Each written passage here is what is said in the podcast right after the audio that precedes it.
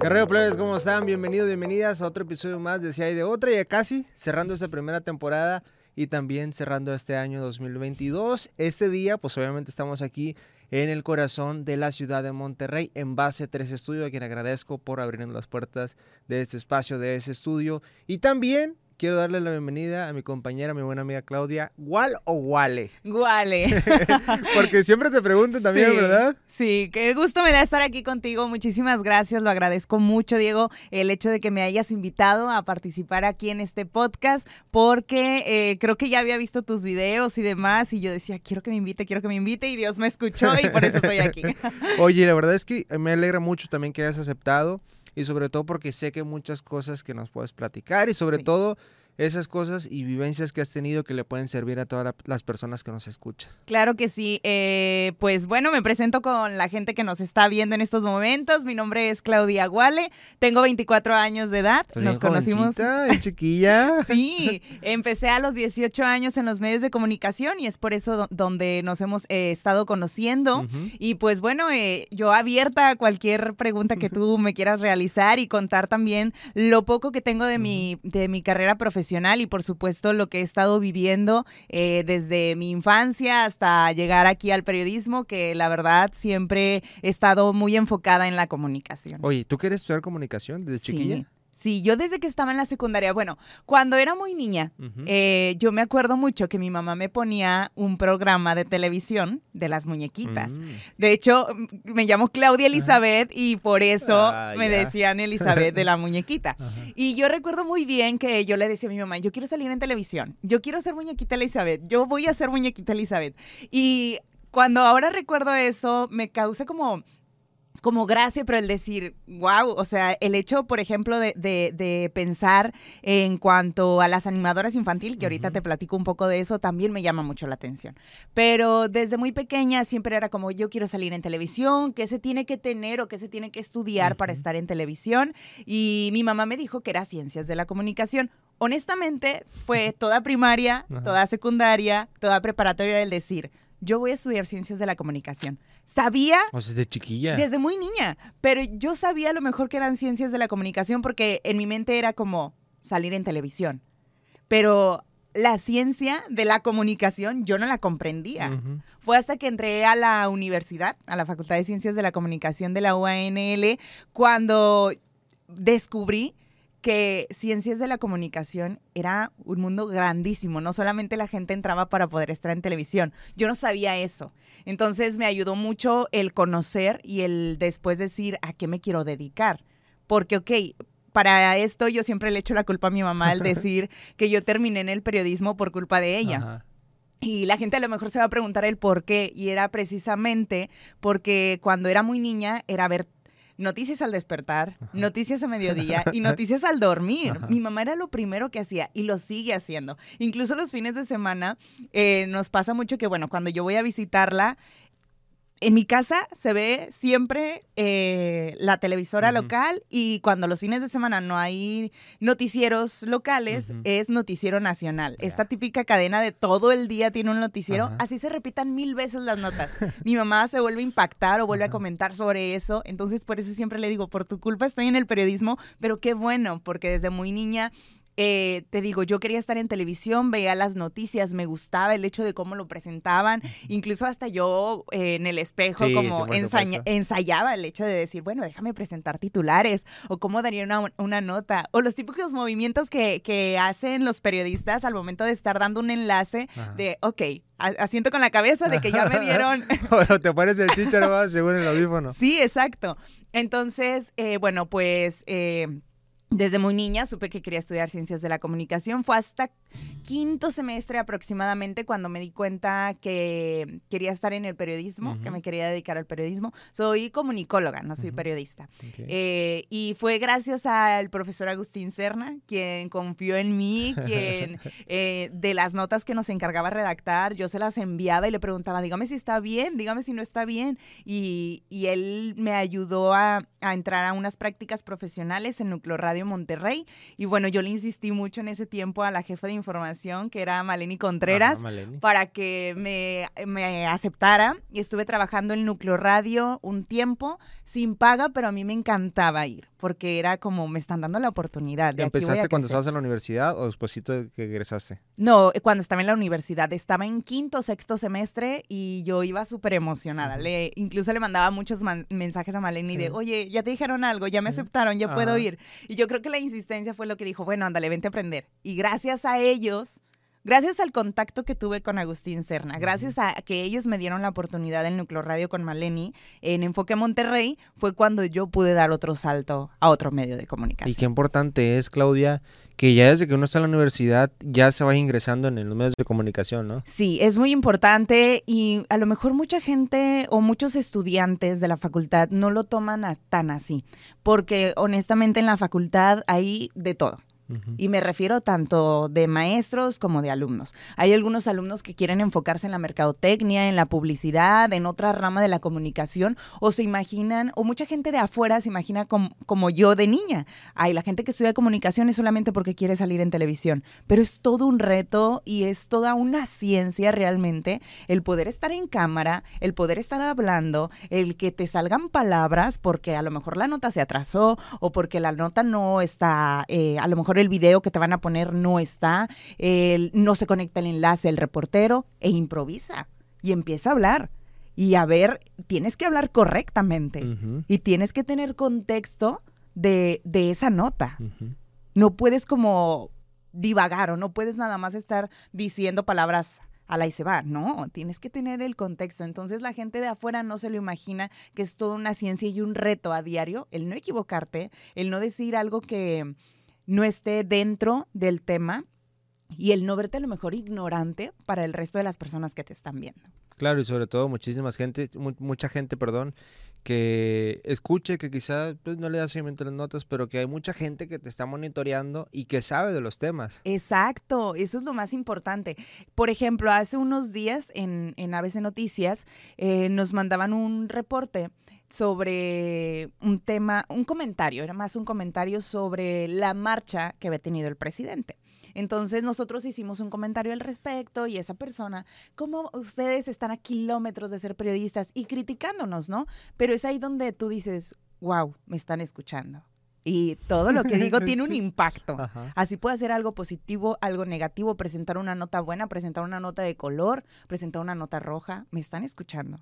Y a lo mejor mucha gente dice, bueno, tu primer hater o te están eh, criticando, pero yo lo veo de, de forma diferente. Me están escuchando. Exactamente. Oye, por cierto, cuando estabas en Núcleo Radio, ¿cuánto duraste ahí y cuánto tiempo pasó para que ya pudieras estar, no sé si en ABC o en algún otro medio antes de ABC? Bueno, yo estuve en Núcleo Radio Monterrey eh, aproximadamente como nueve meses, diez meses. Al principio era practicante, después eh, me contrataron, me daban un pago por honorarios y de todas formas era una practicante y eh, decido salirme porque hubo ahí un conflicto, digamos, em, pues ya la operación era completamente diferente, entonces yo dije, bueno, es mi momento de buscar otro lugar.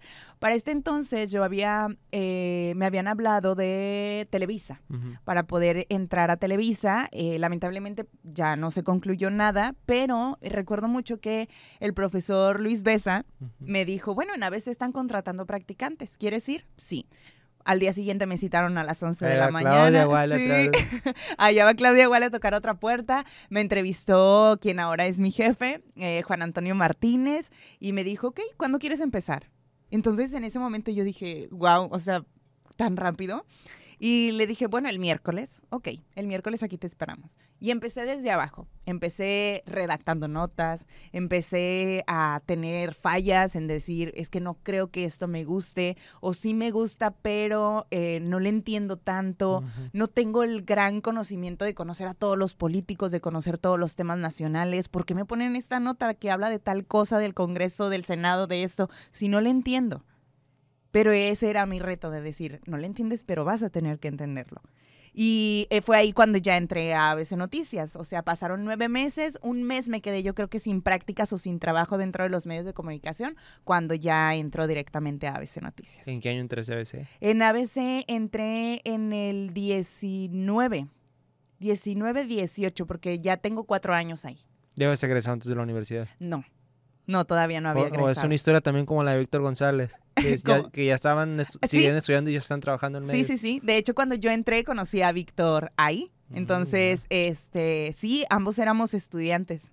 Estudiantes y, y yo estaba, recuerdo que estaba en octavo semestre, séptimo semestre aproximadamente cuando yo entré a ABC Noticias. Y ahí qué importante, fíjate, me decía a mí un profesor de, de la universidad también cuando estaba en comunicación, que, y nos decía siempre en clase, a todos que buscáramos un lugar donde pudiéramos, a veces, bueno, cuando estamos en, en- en semestres, eh, donde pudiéramos ir a practicar, donde pudiéramos ir a aprender, de- decía, aunque no les paguen, no pasa nada, pero ustedes van a agarrar experiencia y ahí ya lo van a tener en el currículum. Y fíjate, o sea, estuviste varios semestres, bueno, desde niña, ¿verdad? Queriendo hacer Sí. esto con este deseo tan importante, pero varios semestres ya metida en un medio de comunicación, se dio y bueno, pues ahora estás en ABC Noticias ya Sí. del, del 2010, ¿sí que me dijiste? 18, 19. 18, 19 Ajá. y ya, o sea, a lo mejor puede parecer una carrera corta, pero no es tan corta realmente porque ya pasaron varios añitos y has aprendido un chorro. ¿Cuándo fue tu primer contacto con un micrófono? Con un micrófono fue, creo que en el año 2018 aproximadamente, porque yo me acuerdo mucho de que tenía una compañera en la facultad que me dijo que había una persona que estaba como reclutando talento para poder entrevistar o hacer entrevistas de dos minutos con talentos nuevos para una estación de radio muy importante, que era Los 40. Y fue ahí mi primer contacto con, con un micrófono. ¿Por qué? Porque yo me acuerdo mucho que en esa ocasión me tocó entrevistar a un talento que ahorita honestamente no recuerdo el nombre, era un joven que incluso estaba en la Facultad de Ciencias de la Comunicación. Pues ni tan talento, porque ni te acuerdo. sí, no, no, era tal. ¿verdad? Oye, es que estuvo muy raro. Bueno, creo que fue una experiencia que nunca se me va a olvidar por cómo me trataron. Y que, que yo llegué ahí llorando a mi casa, llorando, porque yo decía, no sirvo entonces para esto. Ujú. ¿Por qué me trataron así? Yo me acuerdo que llegué a un... Y ahora te acuerdas y te ríes, ¿no? Eh, Sí, y es como, ajá, sí, porque es, ¿cómo te puedo explicar? A lo mejor y cuando vas como muy arriba, muy arriba, muy arriba y de, y de pronto tienes una caída, es como, no, nunca serví para eso. Pero nunca estamos acostumbrados a ver más allá del proceso, que ningún proceso es lineal. O sea, va a haber arriba, va a haber abajo, va a haber en medio, nos vamos a mantener mucho tiempo y podemos llegar a caer mucho tiempo, pero de eso se trata. Entonces yo me acuerdo en esa ocasión que no- me citaron en un estudio en el que me dijeron, vamos a tener un corte comercial de dos minutos, pero en esos dos minutos tú vas a tener que hacerle las preguntas al talento. Ok, muy bien. Eh, yo llegué, me, me acomodé ahí en el estudio y demás, y llegó el talento, y después me habló la persona y me regañó. Es que tú, te tú debes de llegar y decirle a, eh, pues interactuar con el talento porque es la única manera en la que tú vas a poder romper el hielo. ¿Y cuáles son las preguntas? Dímelas a mí primero. Y me saturó tanto de información que al momento de yo estar en, en- en el micrófono, que era que iba a salir por radio, y al momento de yo entrevistar al talento fue como, "Mm, te digo dos preguntas y ya no sé qué más decirte y duraba dos minutos. Entonces para mí dos minutos se hizo una hora. Y después de eso, yo me acuerdo que le dije al talento, bueno, ¿por qué no nos cantas un poco? Y él dijo, no, al aire. Y fue como, bueno, ¿ahora qué hacemos? Manda corte. Bueno, la entrevista con tal persona, vámonos a corte. Y después, es que me están re- reclamando que duraste muy poquito, que te escuchabas muy nerviosa, que muy rápido. Le dije, es la primera vez que lo hago y te lo dije. Ajá. Es la primera vez que lo hago. No puedes venir a decirme que lo haga perfecto porque nunca antes lo había intentado. Y además, no me diste una retroalimentación, no me diste un contexto, una introducción. Y ahora me estás dando una mala retroalimentación, ya no quiero volver a venir. Y me fui a mi casa llorando.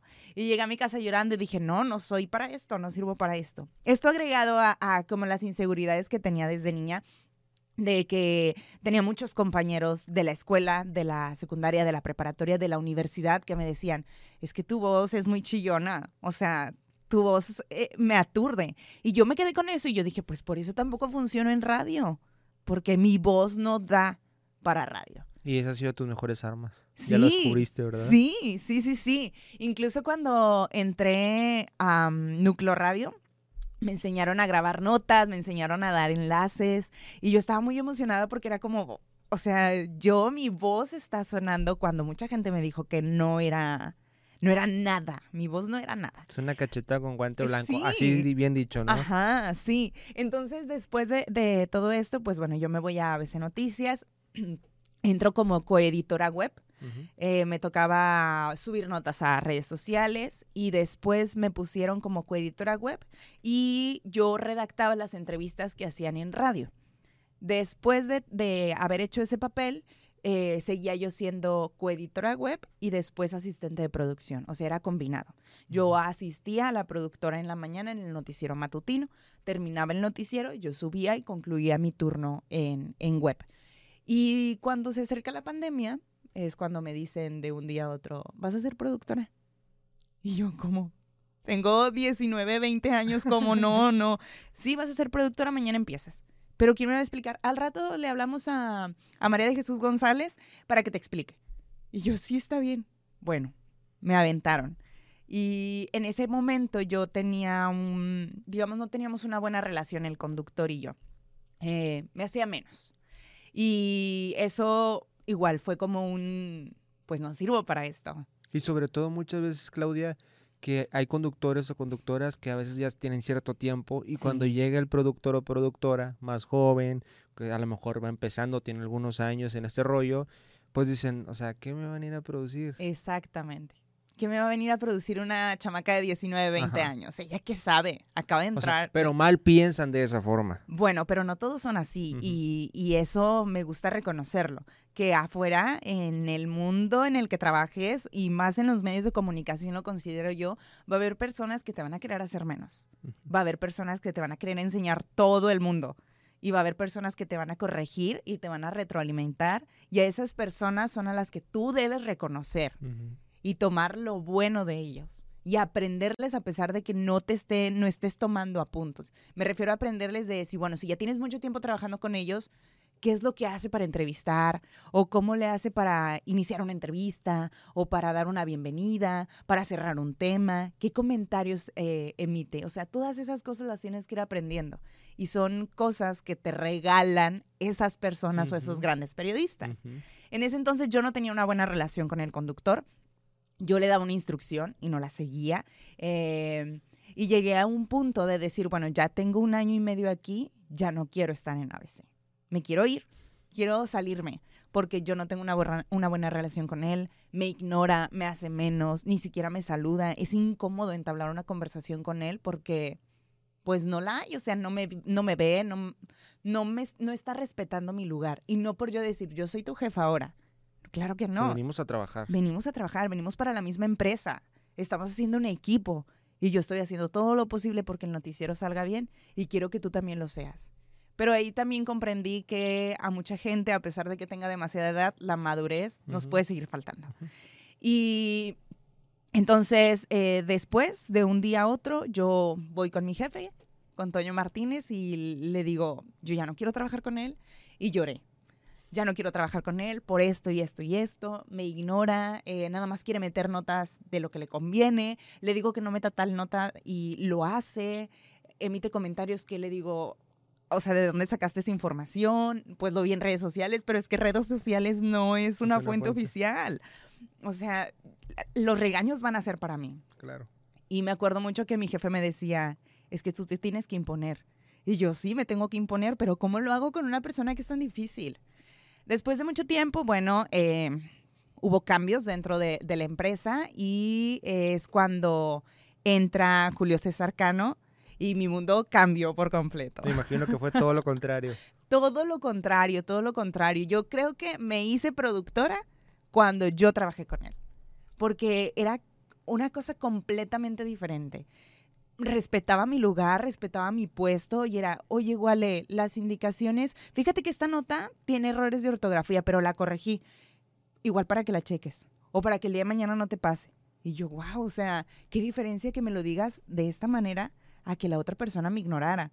O tengo una propuesta de entrevista, si quieres te paso el contacto, pero tú proponla. Ah, perfecto. Yo iba con mi jefe, propongo esta entrevista. Ah, sí, dale, súper bien. Y yo la idea me la dio Julio. O sea, la idea no salió de mí, me la dio Julio, pero en vez de él de ir directo con mi jefe, respe- respetó mi lugar.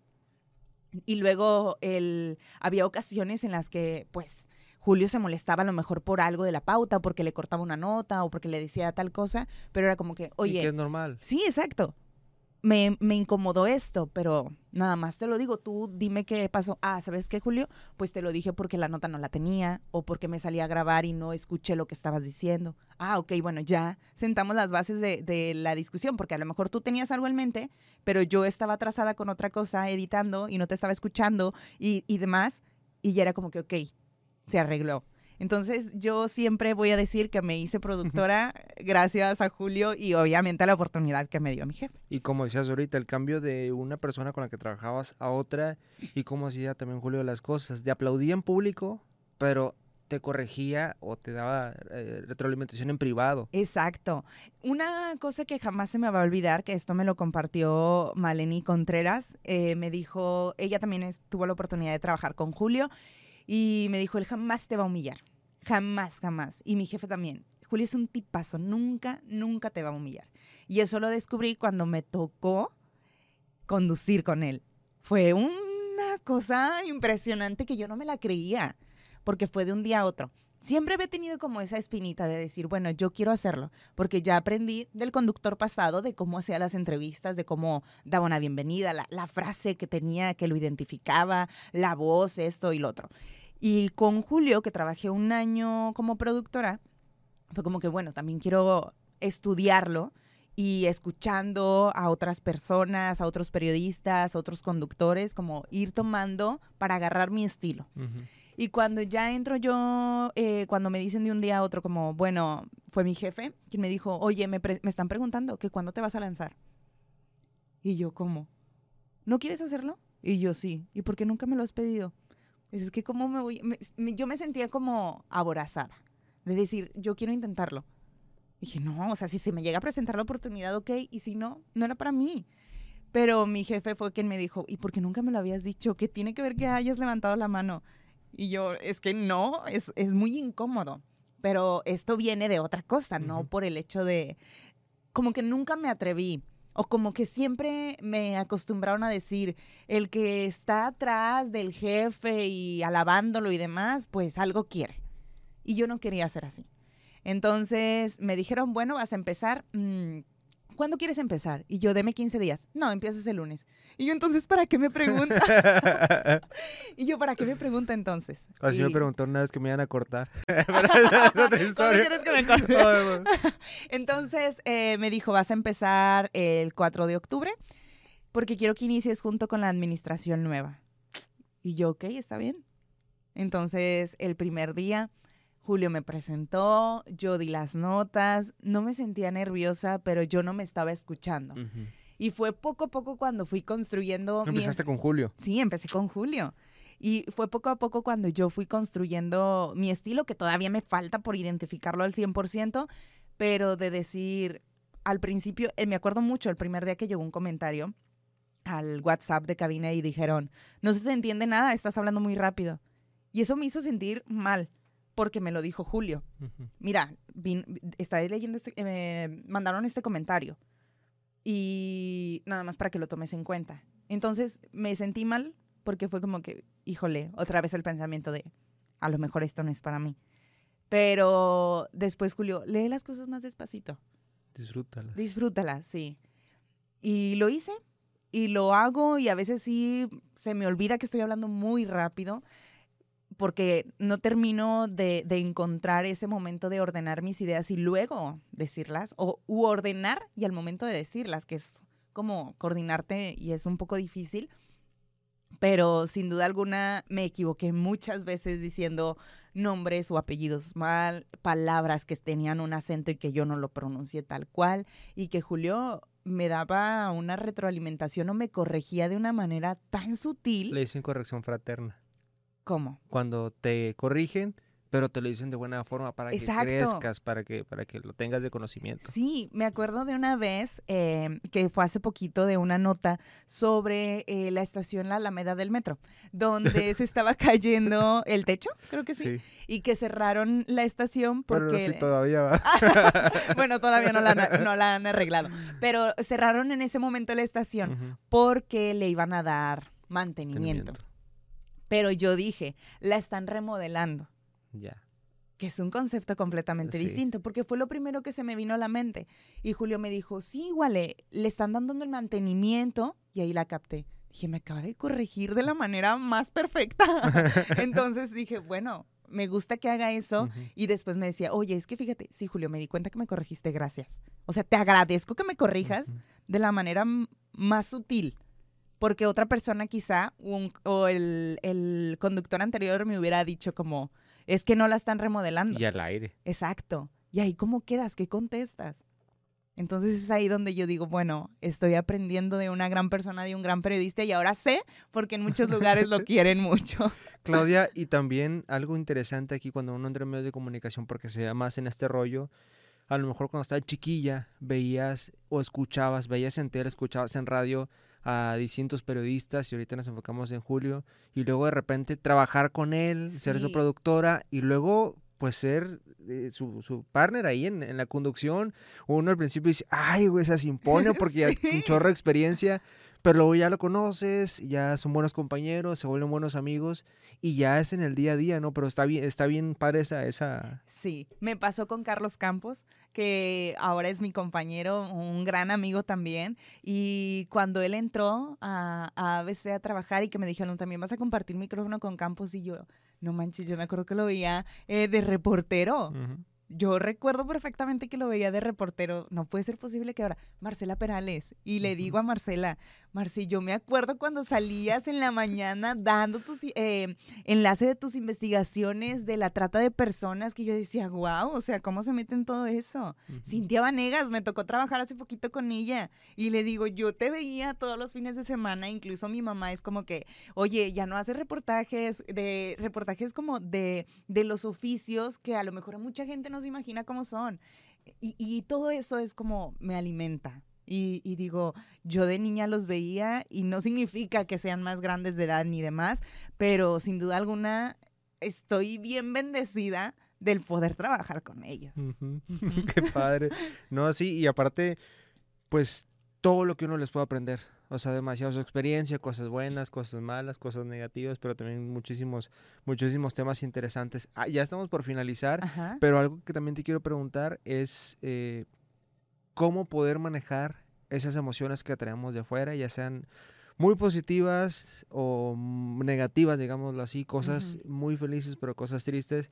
Y lo digo porque vas al micrófono y cuando entras al aire, o sea, tú tienes que entrar, tú eres un actor. Sí. ¿Cómo y le se me haces? llenan lo- los ojos de lágrimas, Diego, porque precisamente paso por un momento de depresión en, en el que en el que tengo que estar viviendo día a día y pensando en si un día me quiero matar y el otro no. Entonces, la verdad, mi trabajo me ha ayudado a fortalecerme y mucha gente a lo mejor no lo ve de esa forma, pero el hecho de estar al frente de un micrófono y de... Quizá la gente que nos escucha dice, oye, ella está ahí y le pagan bien y su vida es perfecta y en redes sociales la vemos que sube fotos y esto. Y claro que no, o sea, por dentro me estoy desmoronando, ayúdenme. Entonces, el, eh, el poder coordinar, o sea, me ha tocado estar llorando a mares y limpiarme las lágrimas y tener que estar al aire. Y, se me olvida, se me olvida porque estaba llorando y cuando regreso a casa es, es el hecho de decir, bueno, me siento mal.